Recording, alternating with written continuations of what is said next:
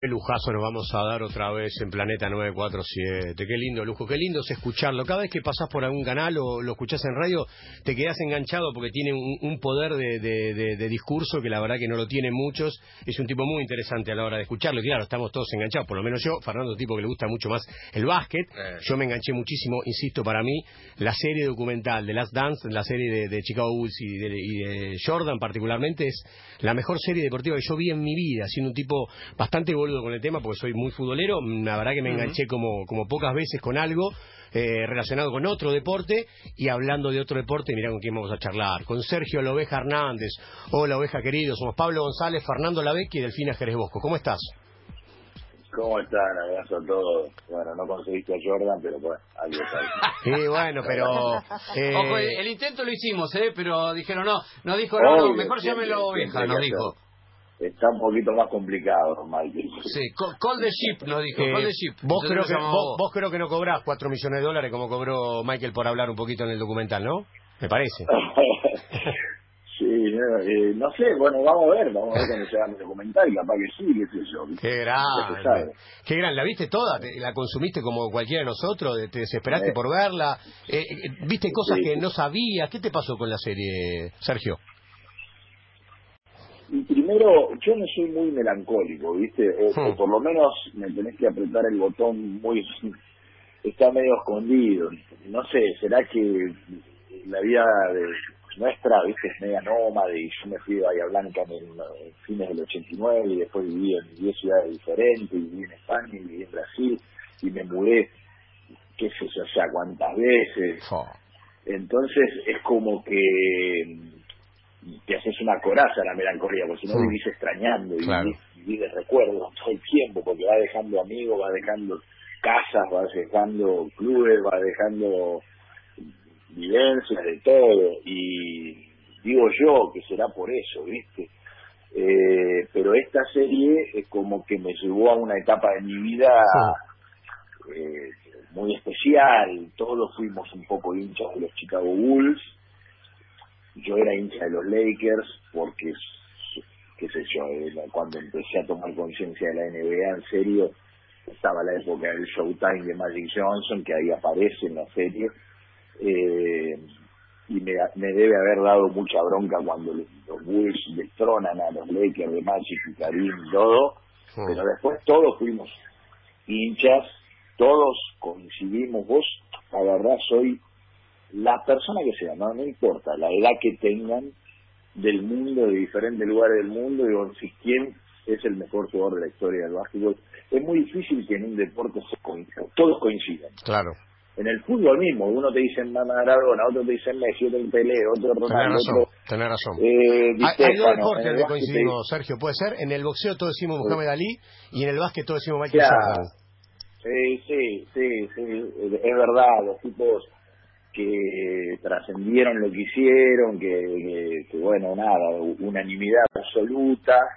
Eh, y, los Bulls eso también, porque bueno, en la serie se ve ciertas particularidades del equipo, no sociedades, como pocas veces se ven, como era la de Jordan y Pippen, actores de reparto claves, un, un, entrenador muy personal, muy que, que no está tan basada en el entrenador, pero el entrenador también fue un tipo muy poderoso en ese equipo. De hecho, recomiendo que lean Canasta Sagrada, le hizo la eh, que es un libro escrito por Phil Jackson, y después está Once Anillos también, porque el tipo cultivaba una filosofía zen de verdad, o sea, no es que eh, de chamullo, y después aparece el loco histriónico de Dennis Rodman, que le da un color, y, bueno, un montón de cosas, y no paraban de ganar, ¿viste?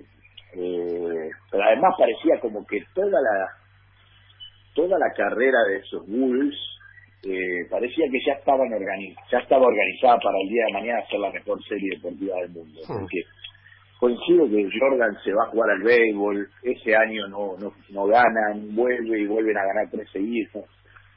Eh, y bueno, nada, es, es, la historia perfecta para que, bueno, indudablemente algún genio la agarró y hizo, hizo esa maravilla que hoy todo el mundo cree. No sé, debe ser la serie más vista de Netflix de los últimos años, porque no, no, no conozco a nadie que no la esté viendo o que no la haya visto.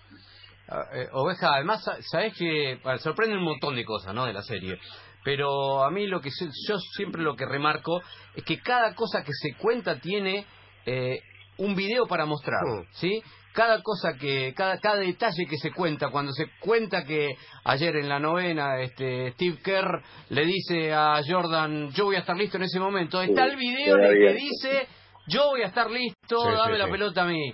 Entonces, es tu momento, eh, todo se Está todo testimoniado. Decís, puta, ¿cómo hacen estos tipos 20 años? Bueno, guardaron esas imágenes 20 años. Claro. Sí, olvidate. Bueno, viste lo que es la NBA. La NBA Yo he ido muchas veces ya y, y, y ya... A ver si... a ver si... cortó, oveja? Ahí está, ahí está, ahí está, ahí está, Ah, perdón. No, no, no, tranquilo. No, digo que, que, he ido muchas veces a la NBA y la NBA siempre pensás, bueno, la próxima vez que vaya ya no me sorprende y te vuelve a sorprender. Es un mundo perfecto, es una organización deportiva, profesional, eh, empresarial, increíble y eh, obviamente ya desde hace muchísimos años y no hay nada, absolutamente nada que se les pase por alto. De hecho, hay veces que los jugadores hasta juegan con el micrófono incorporado, porque todo eso está preparado para la venta del producto el día de mañana y, y bueno, nada, tuvieron su rédito, ¿no? Eh, es verdad lo que vos decís, porque a veces te cuentan algunas cosas y vos decís, será verdad, claro. o, estarán o estarán exagerando. Y está. Qué casualidad, ah. y sin embargo, ahí te lo ponen, ¿no? Y, y, sí, sí, espectacular. y siempre, siempre también puntualizamos lo mismo, estamos hablando con Oveja Hernández, obvio, eh, es esto de que no le escapan al conflicto. Es más, el conflicto está permanentemente encima de, de, cada uno de los capítulos. El conflicto y la miseria, Fer, de cada uno. Sí, pero cada uno habla del conflicto y lo acepta también y, lo reconoce y qué sé yo. Hay un montón de cosas para, para por dónde entrarle a esta a esta serie que es maravillosa y que yo contaba a Sergio que no no vi el, último capítulo porque viste como que te lo guardás y decís no, porque si termina esto se termina, no quiero que termine. Es verdad, es verdad. Ayer leía eh, quién era, Miguel Granados, que, que había puesto en, sus redes sociales. Me resisto a ver los últimos dos capítulos. Eh, ahí está. Voy a, la arranco de nuevo, empiezo de nuevo por el uno y después ahí le miro la, la serie completa, como decir, porque no quiero que termine esto, ¿no? Y después veía a Fabricio Berto posteando una foto poniéndose unas unas Jordan, unas Nike de, Air Jordan de, ese ese modelo, ¿no? El, auténtico, el que todos en algún momento tuvimos, lo que me gusta de para ver la serie, o sea, cada vez que veía los dos capítulos se ponía esa zapatilla para verla, ¿me entendés? Yo, eh, Roberto, que es campeón de la NBA, claro, o sea, entonces sí, sí, generó una cosa increíble y y lo otro que decías, está armada un poco ahí la serie, ¿no? Como que le, para mí le han encontrado, le han, cuando dijeron, bueno, ¿dónde ponemos el foco? Bueno, mostremos la, la parte cruda, la parte la parte que, que, normalmente se oculta en los campeones, que se pone toda esta cosa santificada, ¿viste? Nosotros ahora jugamos el Mundial de China y parecía que yo tenía que ser presidente de la nación, claro, Nicola ministro de Economía y el paso eh, claro, verdad. Está bien. Claro. Está pensado de antemano. Mostrar que era un poco tirano a Michael Jordan con los compañeros, adrede, oveja. Mostrarlo a Michael Jordan así casi, casi malo con sus compañeros, pero también ese nivel de exigencia y esa cabeza tan ganadora que tenía Jordan era mostrar un poco las dos cosas. Bueno, ganaba todo porque era así. Ahora también te mostraba que en algún punto maltrataba a los compañeros. Sí, sí, sí, es verdad. El tipo, bueno, la imagen que él termina abrazado a la pelota llorando en aquel Sí eh, es una es una imagen que, que, nosotros que vivimos del resultado todos los perros días de nuestra vida. Cuando yo siempre le digo a mis, a mis jugadores viste qué sé yo yo no soy el mismo entrenador del 2000 que gané mi primer título digamos en adelante. Y aprendí lo que es la, la victoria. Y la, la victoria el ganar el camino el, camino del título digamos eh, conlleva mucho dolor porque y, y te pone como medio enfermo, ¿viste? Y, después cuando vos ganás te pones medio como que ya nada te conforma y como y, y en, en los líderes como él, que, que más allá de su mentalidad ganadora, vos sabés lo que es sentir que toda la todas las miradas están en vos y que de vos depende, porque ahí hay una cosa clara, él gana tres títulos, se va a jugar al béisbol, no gana los títulos, vuelve y ganan tres más. Entonces, eh, es, normal que un líder de eso llegue casi al nivel del maltrato. Eh, ¿Vos sabés lo que era Leo Gutiérrez, por ejemplo, en Argentina? Yo lo viví muchos años. No, sí, sí, no sé. Ir a entrenar con Leo Gutiérrez. A ver, para, para, a ver, Oveja, vos también podrías escribirte una, una serie este, de lo que fue Leo en Peñarol y algunas este, relaciones que tenía con algunos compañeros que no era fácil, no era fácil porque se veía todos los hinchas, todos los hinchas de Peñarol disfrutábamos, disfrutábamos de lo que vos decías que era un equipo que era SWAT, que iba, bajaba en algún lugar, hacía lo que tenía que hacer, ganaba y chao, pasaba. Y todos lo disfrutamos y yo te lo agradeceré eternamente, pero también algunos que estábamos más cerca de eso sabíamos que no era fácil la convivencia de Leo y algunos de sus compañeros para no hacer nombre. No, nosotros tuvimos una, una, una dupla que era Leo Gutiérrez Martínez, que, que, te juro que había jugadores, y no por maltrato, sino por por exigencia. Había jugadores que se iban con las lágrimas al vestuario, en, un entrenamiento. Eh, porque Leo te agarraba y te... No, hacelo de nuevo. Hacelo, pasame bien la pelota. Hacelo de nuevo bueno, no pasaste pegado al hombro, qué sé yo, dale de nuevo, cambia el ritmo, no, empezá de nuevo, nene, no estás atento, dale. Tú. ¿Y vos como entrenador ahí, ¿qué hacías vos como entrenador ahí, oveja, con eso, cuando te pasaron esas cosas? No, me, encantaba, yo disfrutaba, porque, y pero porque, eh, muchachos, vamos a ser sinceros, también hay algunos entrenadores que logran eso, ¿eh? Pero digo, la verdad que, lo, que los verdaderos líderes, los tipos que el grupo elige como líderes para seguir, eh, son los que te llevan a lugares insospechados. Claro. Sin un tipo que sea capaz de, alterar ciertas emociones, de, no permitir el, conformismo, porque el resto, de, el normal de los humanos, digamos, decimos que somos competitivos, pero no conocemos a estos tipos de cerca. Luis Escola, Manu Ginobili, Leo Gutiérrez, Pepe Sánchez, no te nombro todos, que tipos que te llevan a lugares que vos decís, pero ese camino es durísimo. Mm. claro. Es durísimo porque porque esos tipos no no no claudican ante nada. Es de la exigencia, es la exigencia extrema, el no conformismo. Sí, sí. Bueno, por algo ganaron lo que ganaron, ¿no? Todo el tiempo. claro, viste. Lo que pasa es que eh, bueno, Jordan es Jordan y todo, ¿viste? pero eh, en todos los lugares vos podés ir a la tercera división del fútbol argentino y va a ser un equipo y va a haber un Michael Jordan ahí. Va a haber un tipo de esos que, uy, llegó este, ¿viste? Ahora, eh, entonces, eh, yo miraba la serie, miro la serie y no me asustan algunas cosas como a otros sí le asustan. Eh, las entiendo como parte de Kobe Bryant, era muy parecido, ah, muy parecido. un tipo que, que, viste, nada, qué sé yo, perder un partido y es verdad que a las 2 de la mañana decirle al manager, prendeme la luz del estadio. Tengo que ir a erré, erré 10 tiros que no tengo, que no normalmente no erro y viste, pero bueno, así podés encontrar acá en Argentina Milanesio Campana en su momento. Eh, vos ibas a jugar contra Milanesio y Campana y ya les veías las caras y ya sabías si ganabas o perdías. qué buena frase. Estaba el día estaba el día ese que tenían los dedos asignados, que no, no, ni te saludaban.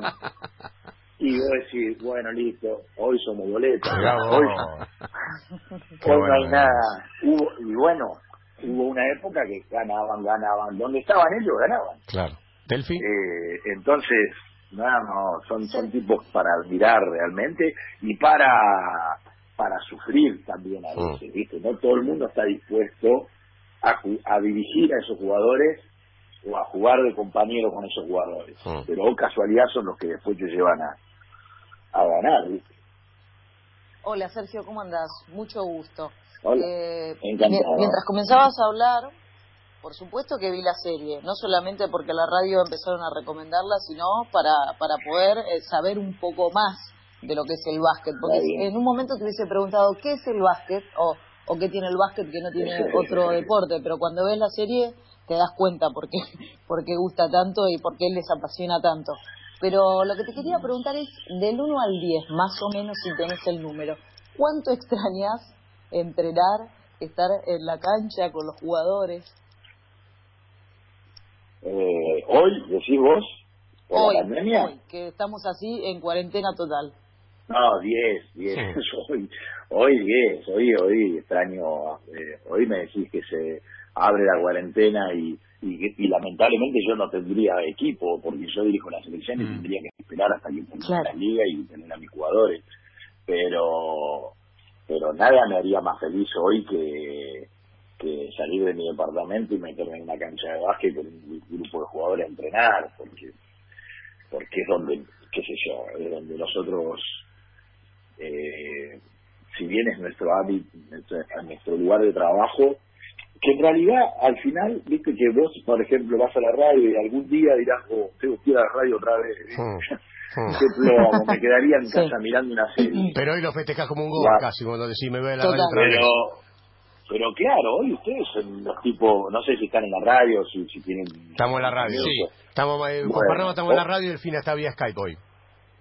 Claro, hoy hoy eh, eh, poder poder levantarte a la mañana, pegarte una ducha, ver qué ropa te pones, y ir a, agarrar tu auto, tu transporte público, lo que sea, ir a tu trabajo y que después te den ganas de volver a tu casa para comer algo, para mirar, eh, es una bendición. y, y encima nuestro trabajo generalmente es placentero. Claro. Porque coincide con lo que. Con lo que nos gusta. Con, lo, con, nuestra pasión, claro. Entonces, sí, no, hoy extraño un montón. Pasamos de, claro, pasamos de ah. la, del temor a, la, a, la, a las ganas de salir. Sí, Delfi. No, una más. Eh, si, si hablaste con alguno de tus jugadores para ver cómo están psicológicamente, físicamente.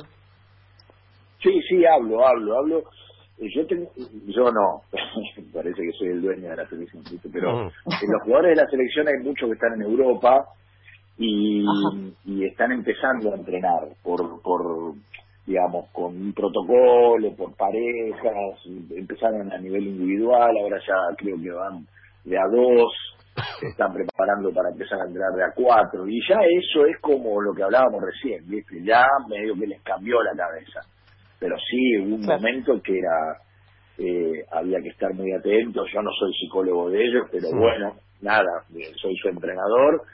Y, y hablaba un poco más seguido porque es durísimo el tema viste porque son jóvenes. Yo a los 56 años Mm, ya viste con tener algo para hacerme de comer una copa de vino a la noche la, la claro yo la, la, piloteo ya tuve ya anduve mucho en la calle en dos lados llevo casi 30 años de sí no casi no llevo 30 años de profesional entonces pero cuando vos tenés veintipico de años y te encierran y encima sos un atleta de alto rendimiento que tu cuerpo viste Necesita. te dicen tenés que entrenar en tu casa y no te alcanza nada, por más que tenga una mansión no te alcanza, vos querés acción, vos querés competir, vos querés jugar, eh, sí, sí, estaban, estaban bastante complicados, algunos les afectó mucho lo de los Juegos Olímpicos, porque bueno, nada, viste, este equipo venía con un envión y, y nos agarraba el Juego Olímpico en un gran momento,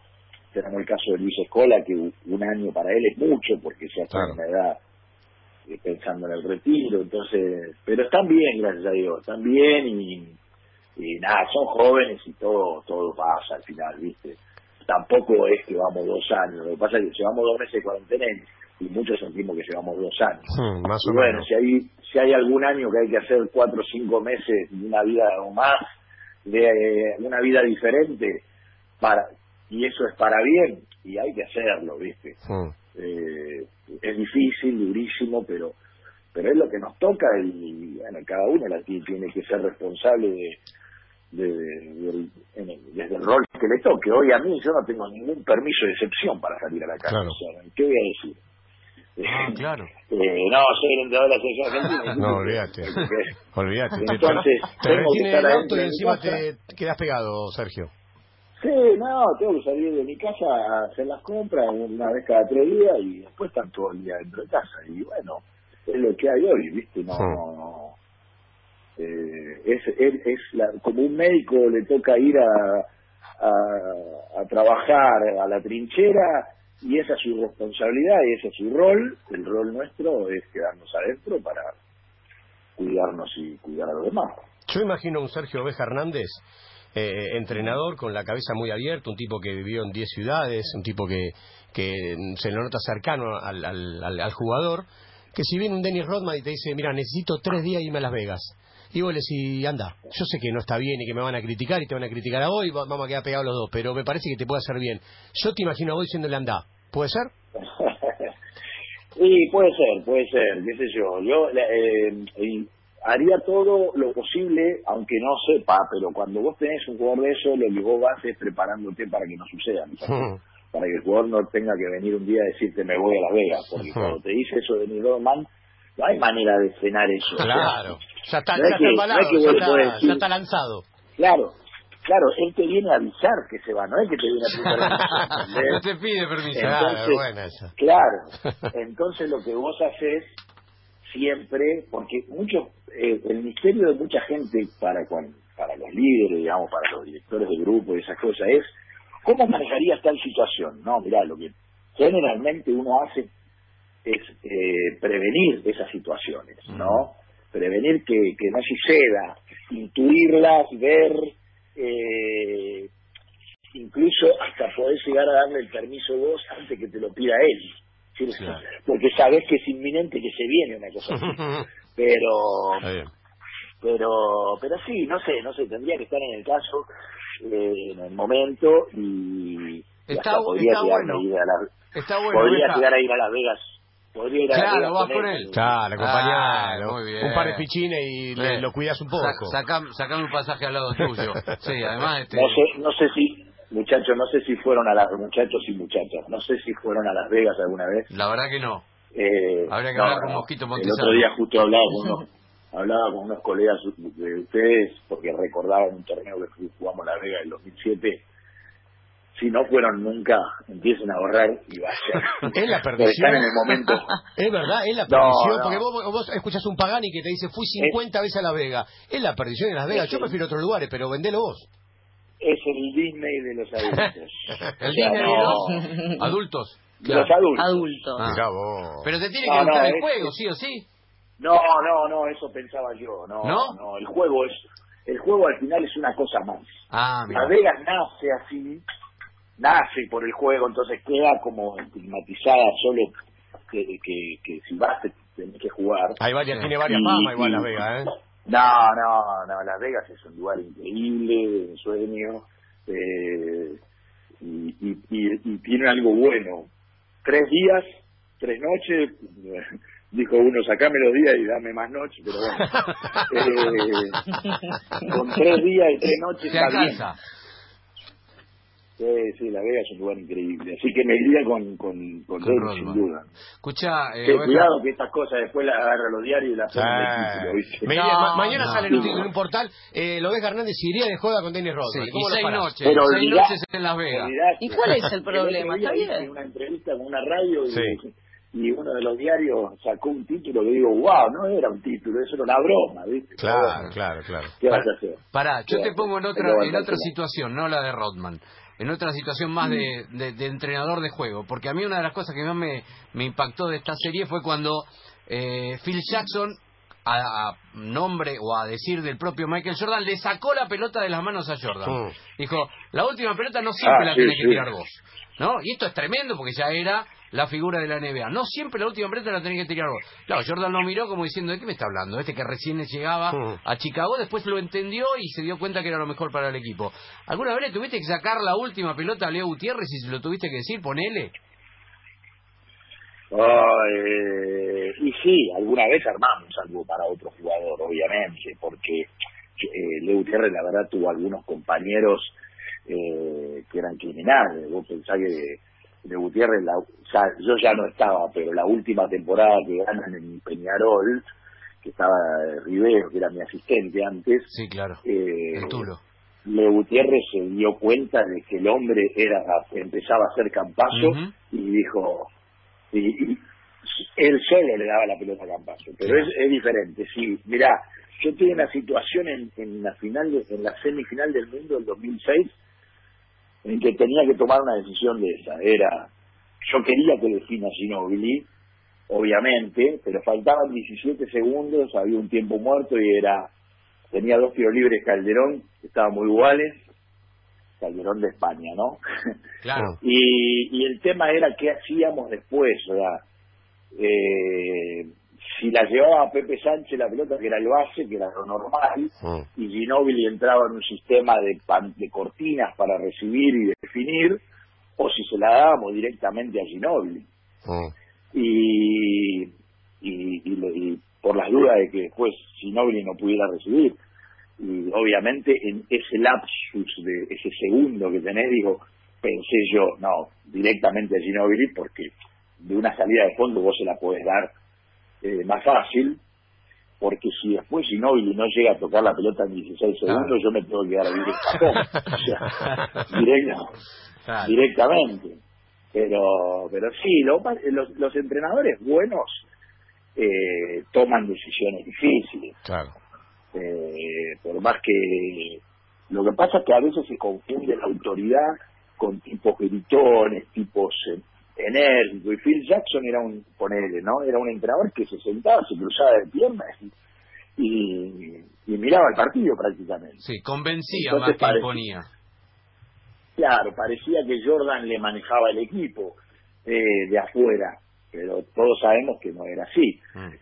eh, pero sí hay veces que tenés que tomar decisiones de ese tipo. Mientras no sea un capricho mientras no sea para demostrarle autoridad mira, no te voy a dar la pelota a vos para que vos entiendas que acá el que manda soy yo, que eso sería un error, está todo bien. Todas las herramientas que vos puedas usar para ganar está, sean, son bienvenidas. Después a veces salen y a veces no, y ahí eh, nada, incluso ese tipo de decisiones hasta puede alterar tu carrera, pero pero si vos estás convencido lo tenés que hacer.